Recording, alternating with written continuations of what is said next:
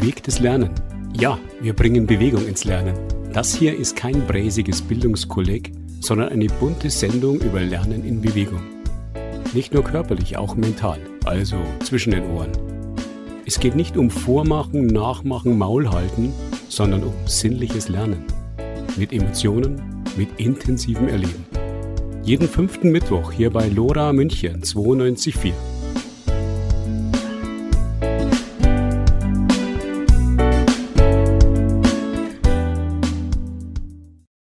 Herzlich willkommen zur Sendung Bewegtes Lernen. Eine andere Welt ist, nein, nicht möglich, sondern pflanzbar. So heißt die Internetadresse einer Audiotour durch Sendling, auf die wir uns voller Vorfreude eingelassen haben. Außerdem berichten wir über ein Fußballprojekt nur für Mädchen, das inzwischen 15 Vereine in München beherbergt. Und Xaver Stich ist mit seiner Kolumne wieder an Bord. Wir starten also mit einer, so wörtlich, Audio-Stadtführung zu Orten nachhaltiger und regionaler Ernährung durch den Bauch von München. Mit dem Bauch ist auch das riesige Gelände der Großmarkthalle gemeint. Aber von vorn. Ausgangspunkt ist der Margaretenplatz hinterm Harras in Sendling. Gut zwei Stunden sind wir von dort aus unterwegs, quer durch Sendling bis in die östlich angrenzende Isarvorstadt hinein. Immer auf den Spuren nachhaltiger und regionaler Ernährung. Hinterher geht es mit dem Fahrrad, das wir auf der Tour vorwiegend geschoben haben, zurück zum Margaretenplatz, wo wir mit Ella von der Heide, der Schöpferin dieses Hörtrips, verabredet sind. Sie erklärt uns, was sie zu diesem äußerst aufwendigen und kunstvoll choreografierten Projekt getrieben hat. Naja, eine Idee dahinter ist natürlich, dass ich mein jahrelang gesammeltes Wissen auch gerne teilen möchte. Also ich bin ja Stadtplanerin und habe an der Uni Kassel fünf Jahre lang gelehrt und mit den Studierenden eben zum Ernährungssystem geforscht. Und da ist so ein ganzer Haufen zusammengekommen an Ideen und auf der Suche nach einem Format bin ich dann eben in, über diese Audio-Walks oder gestolpert oder auf diese Audio-Walks gekommen, weil dieses Format gibt es halt in anderen Ländern schon häufiger. Bei uns ist es noch so ein bisschen so eine Neuheit. Es ist ja wirklich interdisziplinär, das Ganze. Da geht es los über Biologie, Ökologie, Ökonomie, Stadtplanung natürlich auch, Soziologie, Volkskunde, jetzt sagt man empirische Kulturwissenschaft, alles verbunden. Sie haben da sehr viel vorbereitet. Was haben Sie denn für eine Unterstützung bekommen, jetzt im Inhaltlichen, nicht im, im Finanziellen? Also ich habe ja die ganzen Interviews gemacht und ich lerne wirklich bei jedem Interview immer noch mal was Neues, weil das sind ja die, tatsächlich die Leute, die die Ernährungswende mehr oder weniger explizit schon jahrelang umsetzen. Also ich war ja bei diesem Pilzzüchter, der auf dem Großmarkt da in der Gärtnerhalle verkauft und das war natürlich großartig zu sehen, wie der aus seiner jahrzehntelangen Erfahrung mir da erzählt hat, wie sich der Markt eben auch verändert hat, als sie noch wesentlich mehr Gärtnereien, produzierende Betriebe waren dann gab es so eine Flaute, wo sich eben niemand mehr dafür interessiert hat, wo Nahrungsmittel herkommen, wo es wirklich nur um den Preis ging. Ich vermute, das war so um, um die 2000er Jahre rum. Und jetzt ist er eigentlich ganz glücklich zum Beispiel gewesen, weil er gesagt hat, es hat sich halt wieder verändert. Also es gibt so einen Shift in Richtung von lokaler Ernährung. Ja, total spannend. In jedem Interview lerne ich was Neues. Es ist natürlich auch großartig zusammenzuarbeiten oder gefördert zu werden von dem Bio für Kinder Projekt aus der Stadt, weil die haben ja auch inzwischen jahrzehntelange Erfahrung und teilen das natürlich auch gerne mit mir. Ja, ansonsten bin ich tatsächlich weltweit vernetzt an diesem Ernährungsthema. Das ist wirklich so ein neu aufkommendes Thema innerhalb der Stadtplanung. Also Stadtplanung selber versteht sich ja immer interdisziplinär, aber interessanterweise war Ernährung wirklich lange ausgeklammert und es schwappt so ein bisschen aus Amerika zu uns rüber, wo es schon in vielen Städten Ernährungsräte gibt und wo eben ganz viel schon drüber nachgedacht wird, wie man das auch kommunal steuern kann und welche Handlungsmöglichkeiten es da jetzt dann noch gibt, wie man das dem Markt sozusagen auch wieder das Vertrauen ein bisschen entziehen kann, weil eben nicht alles so gut läuft. USA, Nordamerika gibt es natürlich einige riesige Probleme noch mit Armut, die größer sind als bei uns, aber auch bei uns sind sie nicht zu unterschätzen. Eine Station ist ja die Tafel Und da beschäftige ich mich natürlich auch mit Ernährungsgerechtigkeit. Da gibt es auch internationale Konferenzen und Treffen und da entsteht auch viel neues Wissen, weil das ist das wirklich Tolle daran. In jeder Stadt gibt es schon Ansätze, aber es gibt jetzt nicht so einen Kanon. Man hat sich noch nicht so ganz geeinigt, was Ernährungsstadtplanung jetzt wirklich ganz genau bedeutet. Und das macht mir wirklich Freunde, weil es wirklich toll ist, da doch was rauszufinden. Naja, und ein ganz wichtiges Buch mag ich hier vielleicht erwähnen, weil es immer noch nicht auf Deutsch übersetzt ist. Das ist äh, The Hungry City von Carolyn Steele aus London und die hat anhand von London mal diese Geschichte geschrieben und die habe ich so auch so ein bisschen als Vorbild. Also die ist auch Stadtplanerin, die guckt auch gerne in die Vergangenheit, die guckt auch gerne in die Zukunft und versucht diese verschiedenen Ebenen zusammenzubringen. Ja, mir ist das auch aufgefallen, als ich vor einigen Jahren die Großmarkthalle besucht habe, dass die Gärtnerhalle, dass die eigentlich richtig schlecht bestückt ist. Also es sind dann immer wieder Quadrate, wo niemand ist. Und es ist ja in einer gewissen Weise auch dann vielleicht ein Paradigmenwechsel, wenn man sich auch den Viktualienmarkt zum Beispiel in München anschaut. Es gibt Bio, aber immer noch relativ beschränkt. Es gibt sehr viel Regionales. Aber auf der anderen Seite, also die richtig guten Gärtner, die haben natürlich jetzt irgendwie den Rosenkohl aus Niederlande und aus Belgien. Und sie sagen natürlich immer Qualität vor Region. Was sagen Sie da dazu? Wir brauchen natürlich beides, Qualität und Region. Also ich selber baue gerade eine Solavi, eine solidarische Landwirtschaft aus, hier südlich von München. Habe da auch eine steile Lernkurve, wie man das zusammenbringen kann, Qualität und Regionalität. Aber wir arbeiten da zusammen mit der Gärtnerei Weidenkamm. Die haben unbeheizte Treibhäuser. Die, die haben jetzt gar kein Problem. Das heißt auch jetzt ja gerade, wo, das, wo die Energiepreise steigen, dass die Gärtnereien so große Probleme haben werden. Es gibt auch tolle Gärtnereien, die in unbeheizten Treibhäusern anbauen. Und die Qualität ist 1A. Also ich ernähre mich gerade zum Großteil aus regionaler, von regionalem Gemüse mit super Qualität. Da gehört Know-how dazu. Und das ist total wichtig, dass uns das nicht verloren geht. Da sind wir gerade wirklich an einem Wendepunkt. Weil wenn wir denken, dass vor ein bisschen über 100 Jahren hier noch 800 Gärtnereien waren rund um München rum und, und jetzt haben wir, im Audiowalk sage ich es, Das waren irgendwie 80 oder 100 oder so der Gegend. Und wenn man sich anschaut jetzt das äh, Stadtentwicklungsgebiet im Nordosten, im Nordwesten, äh, sind ja letztlich aber wieder viele Gärtnereien bedroht. Also in der Fasanerie beispielsweise in Feldmoching, wo wirklich große Flächen noch im Moment von Gärtnereien betrieben werden und man kann da mit dem Fahrrad wunderbar durchfahren, aber kann sein, dass es in zehn Jahren anders ist. Ja, ziemlich sicher ist das sogar anders. Und einerseits stirbt natürlich die stadtnahe Gärtnerei, da, da bricht uns ein Resilienzfundament weg, was, was wirklich wichtig ist, um, um uns zu ernähren lokal auch, also wenn wir das wirklich wollen die Ernährungswende und Ernährungssicherheit, aber vor allem das Wissen, um die Qualität herzukriegen. Da lernen die Gärtner und Gärtnerinnen ein Leben lang. Das schmeckt man natürlich dann auch. Und das geht uns verloren. Das ist wirklich traurig und deshalb ist es wirklich wichtig, jede einzelne Gärtnerei zu retten und am besten noch neue aufzubauen, weil der Klimawandel verschiebt da jetzt auch gerade einiges. Weiter geht es mit Ella von der Heide, die die Audiotour zur nachhaltigen Ernährung quer durch Sendling produziert hat. Ihre erste Audiotour, die war ja in Gissing und jetzt äh, Sendling als zweite Tour, sind ja nicht unbedingt die Stadtviertel, wo man gleich jetzt sagt, Ökologie und Nachhaltigkeit, weil ja sehr viele Arbeiterfamilien hier wohnen, die dann sehr aufs Geld schauen müssen und vielleicht eher dann bei Aldi und bei Penny vorbeischauen. Ist das jetzt Absicht gewesen, dass jetzt eben so untypische Stadtviertel von Ihnen ins Visier genommen worden sind und nicht etwa jetzt das Glockenbachviertel und äh, die Maxvorstadt? Sendling war auf jeden Fall Absicht, wegen dem Bauch von München, also wegen der Großmarkthalle, weil das so ein wichtiges Thema ist. Also da spielt sich wirklich viel drumherum ab. Ansonsten war es ein schwieriger Entscheidungsprozess, der am Ende dann ja auch ein Stückchen weit auch zufällig ist, was man sich raussucht. In Giesing war mein Hauptfokus der Grünspitz, weil da eben gerade stadtplanerisch auch so viel passiert. Ich finde den Grünspitz schon wirklich sehr spannend, was da die letzten Jahre gelaufen ist, mit diesem langsamen Entwicklungsprozess, eben auch mit Green City zusammen, der eben an ganz vielen Stellen mit dem Ernährungssystem auch was zu tun hat. Also angefangen vom Gärtnern selber selber, über die Imkerei mit den Kastanienbäumen, die es dort gibt. Natürlich der alte Biergarten historisch, der dann lange nicht genutzt war und jetzt da wieder als Aufenthalts- und Ernährungsraum quasi wieder gewonnen wurde. Äh, bis hin dazu, dass das eine Verteilstation von dem Kartoffelkombinat, Deutschlands größter solidarischer Landwirtschaft eben auch ist. Also da lässt sich wahnsinnig viel dran erklären. Als ich dort angefangen habe zu arbeiten und den Audio-Walk gemacht habe, gab es da auch noch ein Kompostklo. Das war so für mich so ein großer Punkt. Leider gibt es das inzwischen nicht mehr und er wird sich ja jetzt auch dramatisch verändern. Von daher, jein. Eigentlich hätte ich das natürlich über jedes Stadtviertel machen können, weil es in jedem Stadtviertel so spannende Prozesse gibt.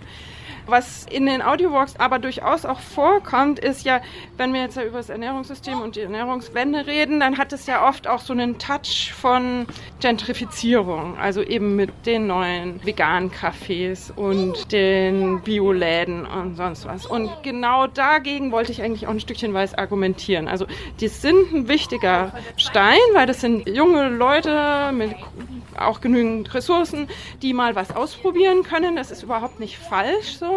Ähm, das ist quasi die gute Seite der Gentrifizierung, wenn man mich persönlich fragt. Die schlechte Seite ist dann die Verdrängung der Leute, aber das hängt ja an unserem Mietrecht, warum die verdrängt werden und nicht an den Bioläden per se. Aber was mir eben so super wichtig ist, ist eben zu sagen, es gibt noch ganz viele andere Mechanismen, die genau diese Leute mit ein bisschen weniger Ressourcen genauso gut mit einschließen können in die Ernährungswende und auch einschließen müssen. Und da ist eben mein Lieblingsbeispiel in den Audiowalks ist die Arbeit der Stadt zusammen mit Tollwood im Rahmen dieses Bio für Kinder Projekts. Die sind auf dem Weg hin zu 100% Bio in Schulen und Kitas und allen Kinderbetreuungseinrichtungen, also in der Nachmittagskinderversorgung. Und das ist natürlich großartig.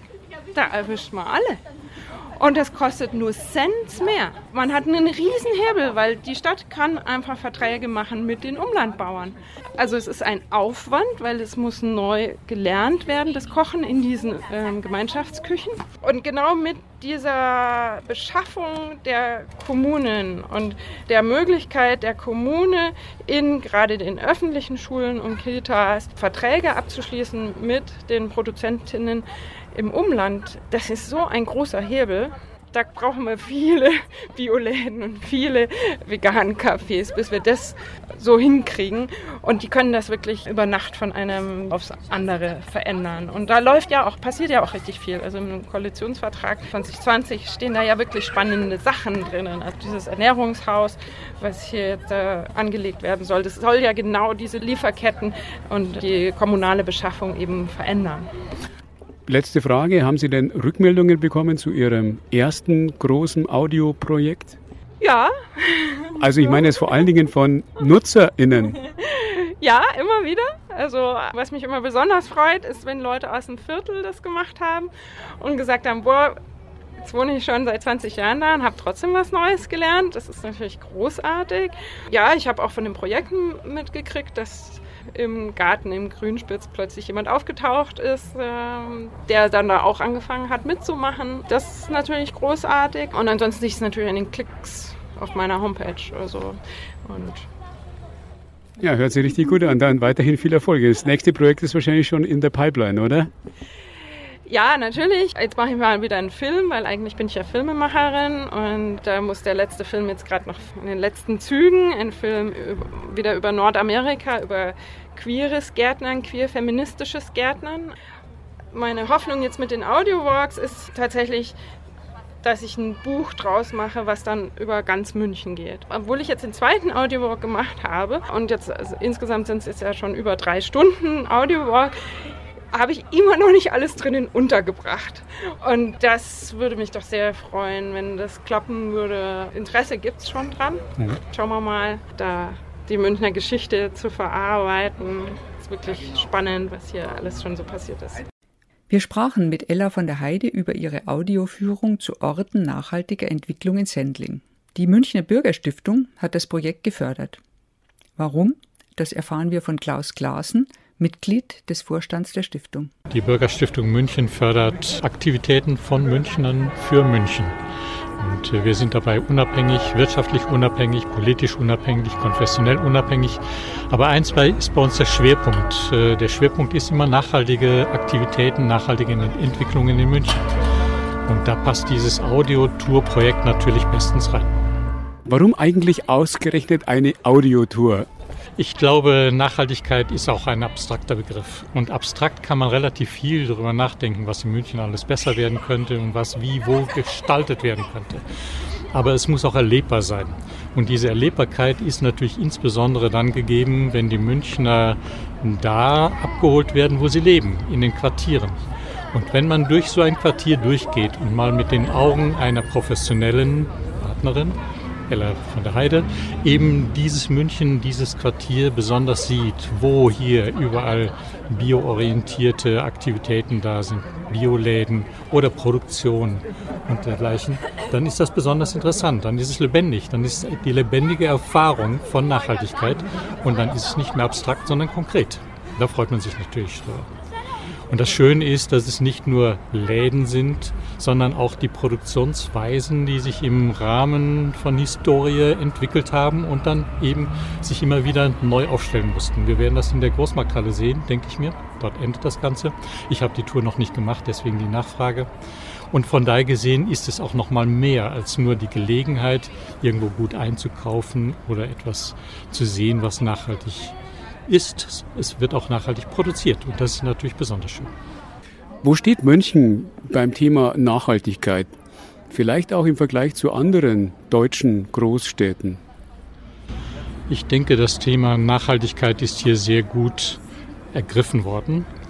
Aber man kann natürlich noch vieles besser machen.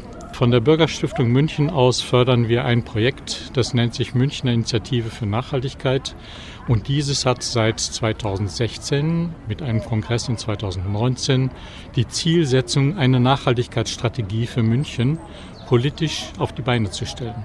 Das ist gar nicht so einfach. Hier sind viele politische Kräfte zusammenzubringen und einen Hut zu bringen. Wirtschaftliche Aspekte sind zu berücksichtigen, soziale Aspekte und natürlich ökologische. Und jede Politik und jede Partei hat natürlich da ihre eigenen Vorstellungen davon. Was im Moment gelungen ist, seit Ende letzten Jahres, das ist ein sogenannter Klimarat. Und dieser Klimarat, der auch mit Beteiligung der Zivilgesellschaft gegründet worden ist, wird jetzt in den nächsten Tagen, Anfang April, erstmals ein Hearing veranstalten und deutlich machen, wo es München in der Zukunft langgehen soll. Denn München mag vielleicht in einigen Bereichen ganz gut aufgestellt zu sein, aber es gibt natürlich noch sehr, sehr viel zu tun, wie man auch an den vielen Demonstrationen Richtung Klimaverbesserung und so weiter feststellt. Soweit Klaus Glasen von der Bürgerstiftung München. Inzwischen hat sich eine kleine Gruppe von Mitgliedern des Bezirksausschusses Sendling zusammengefunden, die gleich, geführt von Elda von der Heide, zum Audiorundgang aufbrechen wird. Zuvor erklärt uns Christina Hesse, warum auch der Bezirksausschuss Sendling das Projekt fördert. Dieser Stadtteilspaziergang, also hörbare Stadtteilspaziergang ist eine ganz tolle Sache und wir waren da von Anfang an fasziniert von der Idee, weil man Sendling ganz neu entdecken kann. Das ist für uns als Bezirksausschuss eben eine tolle Sache, weil es dazu beiträgt, die Identität des Stadtteils nochmal zu stärken. Man kann rumspazieren, neue Ecken und Orte kennenlernen, auch etwas über die Geschichte. Und das Zweite, was mir, also ich bin Beauftragte für Nachhaltigkeit, auch ganz am Herzen liegt, man lernt so viel über unser Ernährungssystem, so im Allgemeinen, aber nochmal ganz speziell, welche Rolle unser Stadtteil darin auch hat und welche Initiativen es auch gibt, wie man Ernährung nochmal anders denken kann, nachhaltiger und mit mehr Fokus auf dem Umweltschutz. Ich war ja gerade zweieinhalb Stunden auf der Tour unterwegs und habe dann schon viele, viele Ecken gesehen mit Bioläden, mit Kooperativen, mit Initiativen. Äh, die ich jetzt so als Nachbar, als Westend-Bewohner bis jetzt nicht gesehen habe, obwohl ich mit dem Fahrrad sehr viel durch Sendling fahre. Wo steht Sendling denn in Nachhaltigkeit? Äh, was ist da so Ihre Einschätzung? Ich kann jetzt eben für den Bezirksausschuss sprechen und das ist ein ganz großes Thema bei uns und zwar überparteilich. Wir sind ein sehr dicht besiedelter Stadtteil. Für uns ist das Thema Erhitzung, Erwärmung im Sommer ganz groß. Also die Frage, wo können wir besser begrünen? Wir haben erst vor wenigen Monaten eine Sammlung aller möglichen Baumstandorte in Sendling gemacht. Ich erinnere mich an die Zahl, es sind so 300 zwischen Sendling Westpark und Sendling zusammengekommen, die wir weitergegeben haben. Also das Thema Begrünung ist ganz wichtig für uns, aber auch Nachhaltigkeit im Sinne, von Tauschen zum Beispiel. Wir haben auf dem Resi-Huber-Platz seit einem Jahr einen Büchertauschschrank, was auch beiträgt dazu, dass in dem Fall Bücher wieder genutzt werden, aber auch Begegnungen schafft und mehr Nachbarschaftlichkeit. Also das Thema ist sehr relevant für uns, war auch in der Corona-Zeit mit der Gastronomie und wie kann man ähm, mehr recyceln, mehr wiederverwertbare Behältnisse zum Beispiel äh, nutzen, immer wieder Thema. Schwerpunkt der Audioführung ist ja Ernährung. Wie steht es bei Ernährung? Wo steht Sendling in Sachen Ernährung?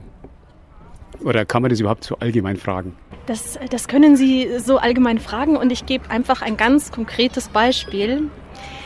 In unserer letzten Bezirksausschusssitzung hatten wir glatt 28 Anträge der Gastronomie auf Schanigärten. Das sind doch diese ähm, Ausweitungen in Parkbuchten vor Restaurants, die seit jetzt zwei Jahren auch immer wieder im Stadtbild auftauchen. Und die können ab jetzt langfristig äh, beantragt werden. Und wir haben denen überparteilich zugestimmt. Beim einen oder anderen, wir achten schon immer auf die Abstandsregeln und so, aber das ist uns ein Herzensanliegen, unseren öffentlichen Raum anders zu nutzen, für mehr Begegnung, aber eben auch in dem Fall für Ernährung. Nachdem wir nun so einiges über die Audiotour durch Sendling erfahren haben, wollen wir Sie mit einigen kurzen Ausschnitten aus dem Original mitnehmen auf den Trip. Wie gesagt, es sind nur einige kurze Ausschnitte, die wir hier unterbringen können. Die gesamte Audioführung geht über zwei Stunden. Am Margaretenplatz der ersten Station erfahren wir den Unterschied von Wochen- und Bauernmärkten in München. Hören Sie selbst. Lokale Wochenmärkte sind ein gutes Beispiel dafür, dass eine Stadt ihr Ernährungssystem nachhaltiger gestalten kann. Die Münchner Wochenmärkte wurden als stadtplanerische Maßnahme zur Belebung der Bezirke in den 70er Jahren eingeführt. Inzwischen gibt es 35 Wochenmärkte im ganzen Stadtgebiet. 1989 wurden dann zusätzlich elf Bauernmärkte eingerichtet, um regionalen Produzierenden mehr Absatzmöglichkeiten zu bieten. Im Gegensatz zu den Wochenmärkten dürfen auf Bauernmärkten keine Importwaren verkauft werden. Damit hat die Kommune ein gut funktionierendes Instrument geschaffen, um die Ernährungswende anzustoßen. Jetzt müssen es nur noch mehr Märkte werden. Den nächstgelegenen Bauernmarkt finden Sie donnerstags auf der Schwanthaler Höhe.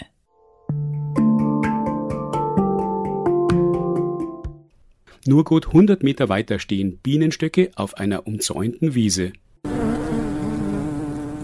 Diese Bienen werden von dem Demeter Bio-Imker Andreas Bock betreut. Den hier geernteten Honig können Sie im Biomarkt Stemmerhof oder auf dem Wochenmarkt am Margaretenplatz kaufen. Bienenhaltung ist eine Form der Landwirtschaft, die mitten in der Stadt möglich ist.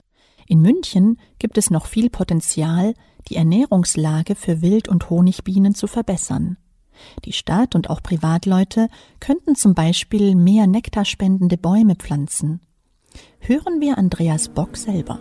Wenn ihr zu mir reinschaut, dann seht ihr als erstes den Bienenkasten, der eigentlich ganzjährig hier steht. Darin leben diese Bienenfamilien und den Honig, den sie dort drin sammeln, der gehört ihnen selber. Nur im Frühjahr, wenn die Obstbäume blühen oder was ja typisch Münchner Sommerhonig ist, ein Lindenhonig, wenn unsere Lindenalleen blühen, dann sitzen auf diesen Bienenkästen die Honigräume. Dort wird eigentlich der Honig gesammelt, den ich dann weitergeben kann. Es gibt Studien, dass einfach der Stadthonig im Gegensatz zum Landhonig wo wir einen riesen Pestizideinsatz haben, wesentlich besser wegkommt. Am Stemmerhof vorbei geht es über die verkehrsumtoste Blinganser Straße zum Schmidt von Kochel Denkmal und über einen steilen Weg hinunter ins eher ruhige und beschauliche Untersendling. Einer der Gründe für die Besiedlung von Untersendling war eine gut zugängliche Quelle. Leider ist diese Quelle inzwischen überbaut. Wasser ist zentraler Teil des Ernährungssystems. Die Untersendlinger Quelle hieß zum Beispiel Rossschwemme. Dass die Münchner Quellen überbaut wurden, liegt daran, dass in München ab 1880 ein neues Frisch- und Abwassersystem als Hygienemaßnahme, um Epidemien zu verhindern, von Max von Pettenkofer eingerichtet wurde. Seitdem bezieht München sein Trinkwasser aus dem 40 Kilometer entfernten Mangfalltal. Seit 1992 wird der ökologische Landbau im Einzugsbereich der Wassergewinnung finanziell unterstützt. Vorbei am Bioladen Hollerbusch und der Anstiftung, einem Förderer von Netzwerken des Selbermachens, biegen wir ein in einen Innenhof, dessen architektonische Gestaltung erstmal überrascht. Der Verein zur Verbesserung der Wohnverhältnisse in München baute 1905 in diese Wohnanlage erschwingliche Zwei- und Dreizimmerwohnungen. Jede dieser Wohnungen hatte eine Küche, in der die allerersten Gasherde in München installiert wurden. Gasherde und die individuellen Küchen haben die Gesellschaft und Ernährungskultur damals revolutioniert. Zum ersten Mal musste kein Holz geholt und kein Feuer angefacht werden. Die Feinstaubbelastung in den Wohnungen sank und andere Gerichte wurden möglich. Kochen wurde nun Aufgabe der einzelnen Hausfrauen. Dass Kleinfamilien in separaten Haushalten leben konnten, war ein Schritt auf dem Weg in die individualisierte Gesellschaft. Doch in dieser genossenschaftlichen Wohnanlage gab es viele Gemeinschaftsräume, die der Vereinzelung entgegenwirkten. Bibliothek, Waschküchen, Laden und Gaststätte. Wohnungsbaugenossenschaften sind auch heute noch eine Bereicherung für Wohnquartiere. Vorbei an einem Bioladen, der auf veganen Käse spezialisiert ist, gelangen wir zum Dankelsalon. Der Dankelsalon ist ein Ladenlokal, das von der Wohnungsbaugenossenschaft Vogeno als kostenfreier Quartiersladen und Treffpunkt für die Nachbarschaft zur Verfügung gestellt wird. Über die Homepage können die Räume samt Küche gebucht werden. Für Jugendliche gibt es in München das Angebot der Klimakochwerkstätten vom Kinderleichtverein oder der Klimaküche von Green City, um klimagerecht kochen zu lernen. Auch in der Volkshochschule gibt es in anderen Stadtvierteln einige Kochkurse. Doch hier in Sendling ist Eigeninitiative gefragt. Mit der Ruhe ist es an der Implerstraße vorbei. Da ist der Bio-Hofladen Hirschvogel gerade richtig, um hier einen Kontrapunkt zu setzen. Der Laden ist 2021 eröffnet worden und bringt Land und Stadt wirklich zusammen. Christina Riedmeier, die den Laden betreibt, wohnt in Sendling und arbeitet an den Tagen, an denen sie nicht im Laden steht, auf dem Bauernhof in Maisach zusammen mit ihrem Schwager Georg Hirschvogel. Der direkte Kontakt mit den VerbraucherInnen ist ihr sehr wichtig. Hören Sie selbst, was Christina und Georg neben dem Hühnerfreilandgehege erzählen. Zu einem haben wir den Laden in Maisach, 200 Meter nach Ortsende, haben wir hier unseren Biohof, wo unsere Hühner eben auch leben. Ganz neu, seit 2021 gibt es den Hirschvogels Hofladen auch in Sendling. Zum einen haben wir unsere hofeigenen Produkte, also aus unserer familieneigenen Landwirtschaft. Da sind einmal die Eier eben von unseren Hühnern, Kartoffeln, Zwiebeln, Suppenhühnern und im Sommer gibt es dann auch eigene Hähnle und den Rest kaufe ich so regional, wie es möglich ist, von Biobetrieben in den Landkreisen, also Dachau und Fürstenfeldbruck. Ich glaube, in der Stadt schätzt man es noch mehr. Grüß dich, Servus, ich bin der Hirschvogelschasche und du bist da bei uns auf dem Biobetrieb. Wir bewirtschaften nach Biolandrichtlinien und schauen, dass alles ja, in die Kreisläufen läuft. Wir wollten nicht in die Welt exportieren oder sonst was, wir sind keine Global Player. Wir haben 3000 Hühner da. In Kammerberg haben wir auch nochmal so zwischen 500 und 800, ähm, weil wir dann quasi immer die alten Hühner, Suppenhühner schlachten, die es dann bei uns im Hofladen gibt. Also wir müssen nicht mit irgendeinem Supermarkt irgendeinen Vertrag abschließen, der wo uns dann knechtet oder so, sondern wir haben die Möglichkeit, wir können das so wie wir sind, in unserer Größe, regional verkaufen. Ich möchte, dass die Leute miteinander reden.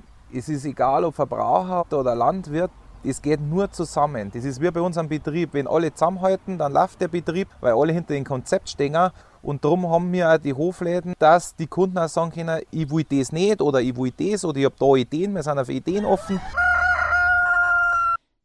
Von hier ist es nicht mehr weit zum Gotzinger Platz, wo wir auf einen geduckten dreiseitigen Baukörper stoßen, den wir bisher nur als Domizil von kleinen Läden und Lokalen wahrgenommen haben. Dort aber stand bis vor einigen Jahren eine Sortieranlage. Was es damit auf sich hat, erklärt uns unser Audioguide. Das Gebäude wurde 1926 gebaut und war über viele Jahrzehnte hinweg die Sortieranlage. Hier wurden vollreife Früchte aus dem Großmarkt sortiert. Was noch gut war, wurde auf Handkarren verladen und in der Stadt von ambulanten HändlerInnen verkauft. Vor der Einführung von Supermärkten in den 1950er Jahren wurde Gemüse und Obst in München nur auf dem Viktualien, dem Wiener und dem Elisabethmarkt verkauft. Die ambulanten Obsthändlerinnen waren daher viel wichtiger und häufiger als heute. Sie transportierten ihre Handkarren teilweise mit der Trambahn in die verschiedenen Stadtteile. Was würden Sie davon halten, wenn Gemüse in Zukunft auch wieder ambulant, zum Beispiel vom Elektrolastenrad aus angeboten werden würde? In der Sortieranlage wurden damals die unverkäuflichen Früchte den SortiererInnen überlassen. Damit war dieser Ort der Vorläufer der Nahrungsmittelrettung. Sechs Millionen Tonnen Lebensmittel werden in Deutschland jährlich in Landwirtschaft, Handel und Gastronomie weggeschmissen und weitere sechs Millionen Tonnen in privaten Haushalten. Diese Lebensmittel zu nutzen, wäre ein wichtiger Beitrag zur Ökologie. München ist seit 2019 Zero Waste City und erarbeitet im Moment ein Konzept zur Müllvermeidung. Lieber spät als nie. Auf dem Gelände des angrenzenden Großmarkts steht die Gärtnerhalle. Hier werden unter anderem selbstgezüchtete Pilze verkauft. Auf meiner Suche nach Gerichten, die zur Ernährungswende passen, habe ich einen regionalen Pilzzuchtbetrieb besucht. Herr Ulrich baut in der Hallertau in zweiter Generation Pilze an und hat in den letzten Jahren begonnen, zusätzlich zu Champignons Edelpilze wie Shiitake, Igelstachelbart und Buchenpilze zu züchten. Ja, und dann hat sich unser Audioguide noch in die feuchtkalten Keller der Pilzzucht in der Holletau gewagt und erfahren, dass dort Affenkopfpilze und andere Exoten gezüchtet werden. Hallo, mein Name ist Franz Ulrich, bin Pilzzüchter hier in der Hallertau. Wir haben einen Stand in der Großmarkthalle München. Unsere Pilzzucht besteht seit 1965 von meinem Vater her. Wir sind hier in den alten Bierkellern, ehemalige Brauereien, sind gebaut worden irgendwann 1720, 30. In den Bierkellern sind optimale Klimabedingungen eben für Pilze. Temperatur das ganze Jahr gleich, 12 bis 14 Grad. Hohe Luftfeuchtigkeit. Licht brauchen wir ja keins für Pilze, betreiben ja keine Photosynthese. So, hier sind wir in einem Keller, in dem Shiitake wachsen. Shiitake wachsen auf äh, Holzsubstrat. Das Substrat ist im Endeffekt Buchensägemehl. So, wir haben noch Pompom oder Affenkopfpilz oder Igelstachelbart. Wir machen diese Exoten jetzt seit fünf, sechs Jahren. Vorher haben wir eigentlich nur weiße und braune Champignons gemacht. Die Tour endet im Viehhof beim Bahnwärter Thiel, wo nicht nur Künstlerateliers und Speiselokale der etwas anderen Art zu finden sind, sondern auch eine Insektenzucht und Rösterei. Zum Abschluss also nach viel fleischlosen Angeboten etwas Herzhaftes. Fassen wir zusammen. Die Audiostadtführung zu Orten nachhaltiger und regionaler Ernährung durch den Bauch von München führt von Westen nach Osten durch Sendling bis hinein in die Isarvorstadt. Produziert hat sie Ella von der Heide. Der Rundgang steht sowohl als Stream als auch als Download zur Verfügung unter Eine andere Welt ist pflanzbar oder in der Suchmaschine Ihrer Wahl unter Audiotour Sendling. Dort sind auch alle 20 Stationen ausführlich beschrieben und bebildert. Also, Nehmen Sie sich zwei Stunden Zeit, fahren Sie mit dem Radl oder der U-Bahn nach Sendling zum Margaretenplatz, um dort mit dem Handy in der Hand oder mit dem Knopf im Ohr loszuziehen. Brotzeit brauchen Sie keine mitnehmen, denn auf einigen der Stationen erwarten Sie nicht nur vegane Köstlichkeiten. Mädchen an den Ball heißt ein Projekt, bei dem Jungs unerwünscht sind. Nicht bei 1860 in Giesing, sondern beim SV 1880 in Sendling können sich fußballbegeisterte Mädels ab sofort austoben. Wir sprachen vor Ort mit Willi Wermelt, dem Vorsitzenden des Trägervereins BIKU e.V. und der Projektleiterin Anna Silliger. Warum eigentlich Fußball? Es gibt doch auch andere Teamsportarten wie Volleyball, Basketball oder Feldhockey. Na, Fußball ist schon einer mit der bekanntesten Sportarten und auch einer der beliebtesten Sportarten. Das hat uns gereizt. Das Projekt heißt Mädchen an dem Ball, bedeutet aber nicht nur Fußball spielende Mädchen, sondern ist eine Metapher dafür, dass man Mädchen empowert, dass Mädchen ihren Weg finden. Und wir haben mit Mädchen gesprochen und die haben gesagt, beim Fußball ist dann doch so, dass wir immer von Jungs weggedrängt werden. In anderen Sportarten gibt es sehr schnell starke Mädchengruppen. Beim Fußball gibt es zwar Frauenfußball, aber nicht so in der freien Gestaltung und deswegen haben wir es dann mit Fußball gemacht. Wir sind ja bei 1880 hier, aber es gibt ja schon eine ganze Reihe von Initiativen. Es ist nicht nur hier in Sendling, sondern schon eine ganze Menge andere, habe ich gelesen. Genau, wir sind angefangen mit zwei Standorten. Einer war im FT Gern in äh, Neuhausen-Nymphenburg, wo auch unser Büro ist, wo unsere Zentrale in Anführungsstrichen ist von äh, BICO e.V. Das ist ja der Verein, äh, der das organisiert. Da sind wir angefangen und dann haben wir so mal hier und dort in den Bezirksausschüssen nachgefragt, ob sie so ein Projekt auch gerne hätten. Da hat sich sehr schnell eine große Begeisterung eingestellt. Und wir haben mittlerweile, im letzten Jahr hatten wir acht Standorte, münchenweit, wöchentlich, immer zu einem bestimmten Tag in einem bestimmten Stadtteil, immer von 15 bis 17 Uhr. Und über den Winter haben wir noch sechs dazu gesammelt, sodass wir jetzt an 15 Standorten dieses Jahr in München vertreten sind. Sie sind ja nicht unmittelbar angegliedert an die Vereine. Das heißt, ich habe gelesen, dass die Teilnahme nicht eine Vereinsmitgliedschaft voraussetzt. Sind Sie denn da ganz unabhängig und bekommen Sie auch die Unterstützung von den Vereinen? Also wir sind unabhängig, ist immer so ein relativer Begriff, er ist heutzutage unabhängig, aber wir machen das eben ohne Vereinsmitgliedschaft. Man ist ein kostenloses Training allerdings auch eben nur für Mädchen. Da, das ist ganz wichtig bei dem Projekt. Aber es kostet kein Vereinsmitglied. Man muss nicht pünktlich um 17 Uhr da sein. Man kann auch früher gehen. Man muss kein T-Shirt kaufen, keine Hose kaufen, gar nichts. Man kommt einfach, hat Spaß mit den anderen Mädchen zusammen. Die Vereine, in deren Anlagen wir uns immer befinden, unterstützen uns insofern, dass sie uns die Plätze zur Verfügung stellen. Wie ist denn die typische Zusammensetzung von so einer Gruppe? Wo sind die Schwerpunkte vom Alter her? Gibt es dann auch Interesse aus Familien, die eine Migrationsgeschichte hinter sich haben oder sind es vor allen Dingen die biodeutschen Mädels, die unter sich bleiben? Nee, also es ist ein völlig offenes Projekt, das muss man ganz klar sagen. München besteht zu 30 Prozent aus Menschen mit Migrationshintergrund, von daher ist es ganz normal, dass auch Kinder mit Migrationshintergrund da mitspielen und zum Spielen kommen. Da gibt es überhaupt keine Abgrenzung. Wir stellen auf jedem Platz drei Trainer, Trainerinnen, sofern sie es gibt äh, zur Verfügung, auch kostenfrei, die dann je nach Altersgruppe, die an dem Tag entsteht, äh, Gruppen bilden U8, U10, U12, je nach Altersgruppe, dass auch so zehn Mädchen immer zusammenspielen können. Meistens endet der Nachmittag immer in einem gemeinsamen Spiel. Äh, muss sein, kann nicht sein, das entscheiden die Mädchen immer selber. Die sind aus dem ganzen Stadtteil, kommen die zusammen. Es geht ja wahrscheinlich auch um die allgemeine Entwicklung und nicht nur um das Sportliche jetzt bei diesem Projekt.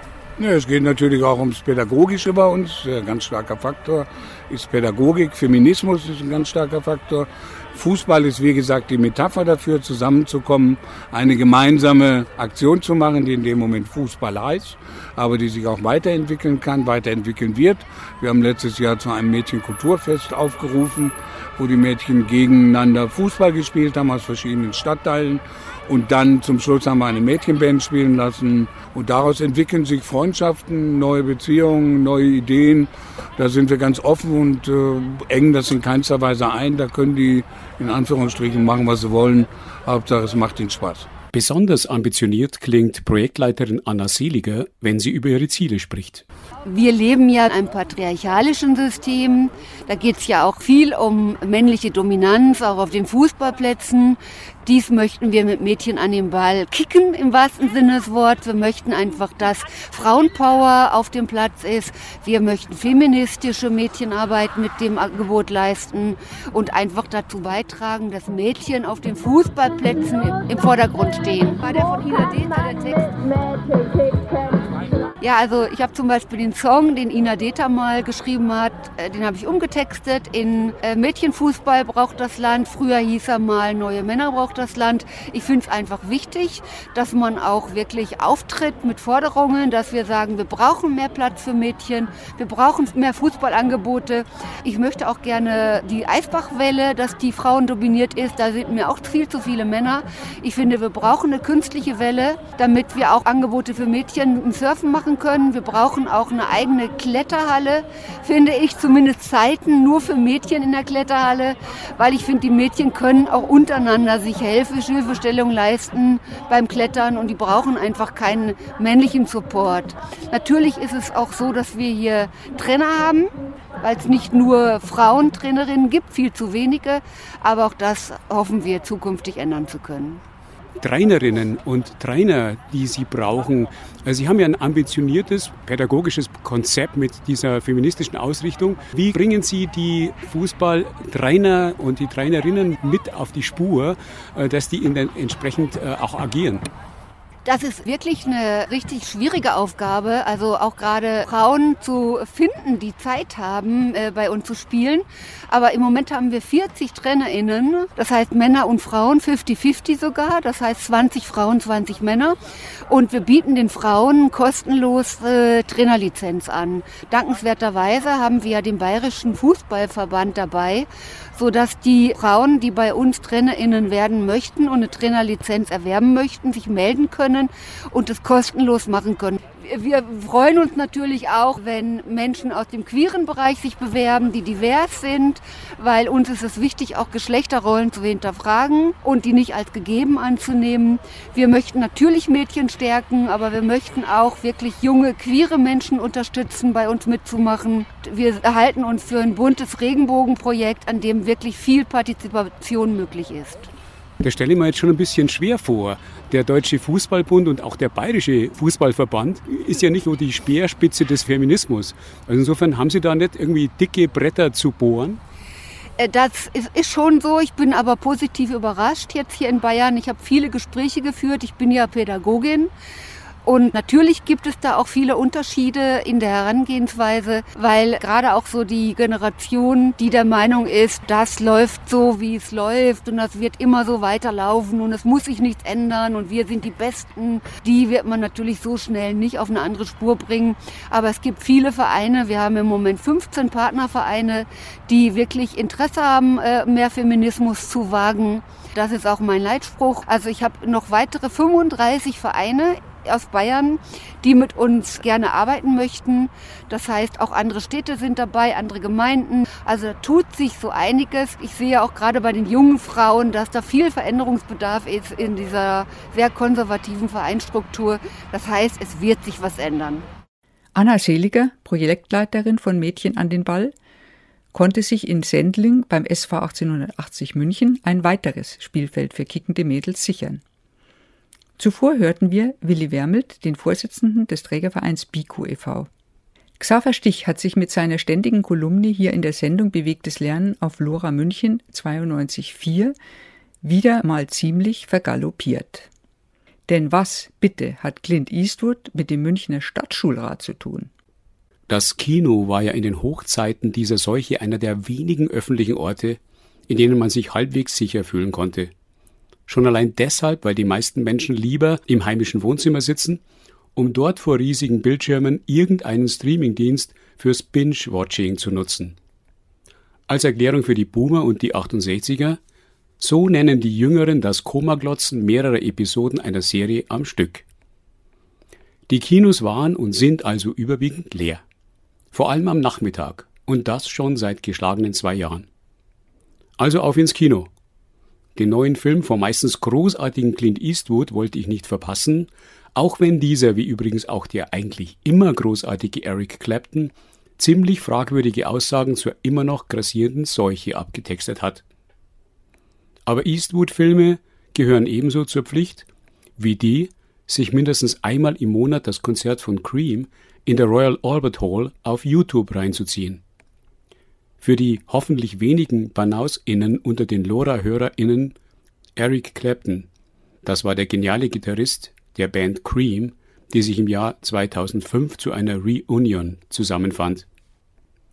Um es vorwegzunehmen, der neue Film von Eastwood ist schlecht, so richtig schlecht. Eastwood spielt einen alten Cowboy, der von seinem früheren Chef einem Pferdezüchter, genötigt wird, in Mexiko dessen Sohn zu entführen und zu ihm in die Staaten zu bringen. Dieser etwas durchgeknallte Junge hat seiner Mutter den Rücken gekehrt und schlägt sich mit Hahnenkämpfen durch.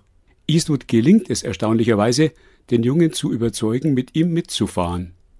Einfach deshalb, weil Eastwood auch mit 90 nicht nur für Frauen unwiderstehlich ist. So sieht es das Drehbuch jedenfalls vor.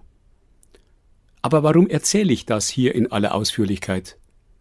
Nun, ich stellte mir die Frage, warum dieser Film im Jahr 1979 spielt.